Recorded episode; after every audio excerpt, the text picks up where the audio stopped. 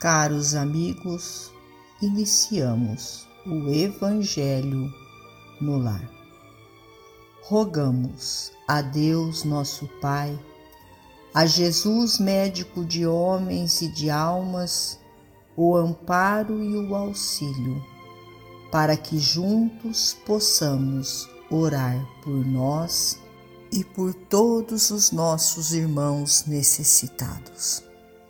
E se não for, ó Deus, pelo merecimento de cada um de nós, que seja pela vossa misericórdia divina. E unidos nesta corrente fraterna, permitamos que os nossos amigos espirituais, trabalhadores da vitória do bem, adentrem os nossos lares, trazendo a cada um de nós a ação medicamentosa para o nosso corpo e para a nossa alma. Obra pessoal. A obra de cada um se manifestará. Paulo aos Coríntios, capítulo 3, versículo 13. Ninguém julgue que seus trabalhos individuais sejam elementos perdidos na vastidão imensurável da obra coletiva. Tudo está sendo analisado pelas forças superiores que dominam a vida. Se o homem pudesse aprender a extensão das energias que o cercam modificaria toda atitude que não evidenciasse a verdade, renovaria qualquer conceito que fugisse do bem.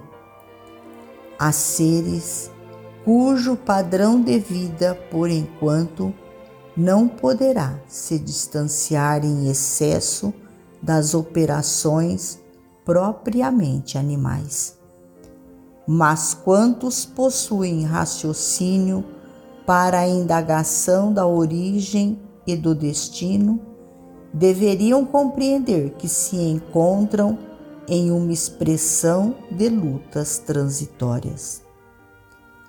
Que lhes pede a existência fragmentária? Nutrição e reprodução são meios.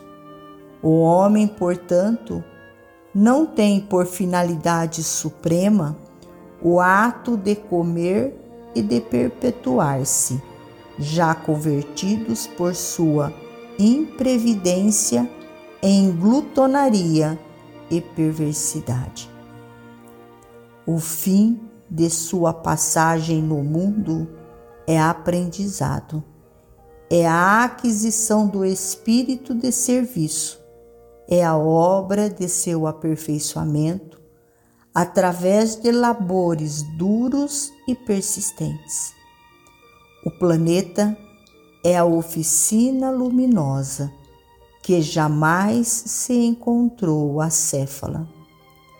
Quem te enviou ao trabalho da terra está observando o teu esforço não peças muita apreciação dos que te cercam.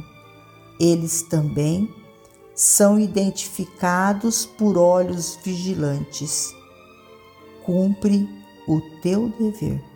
As gotas d'água fornecem uma ideia de nosso patrimônio coletivo, mas não somos simples gotas d'água somos filhos de Deus e nossa tarefa pessoal se manifestará fatalmente na obra dele. Emmanuel. Finalizamos a mais um Evangelho no Lar.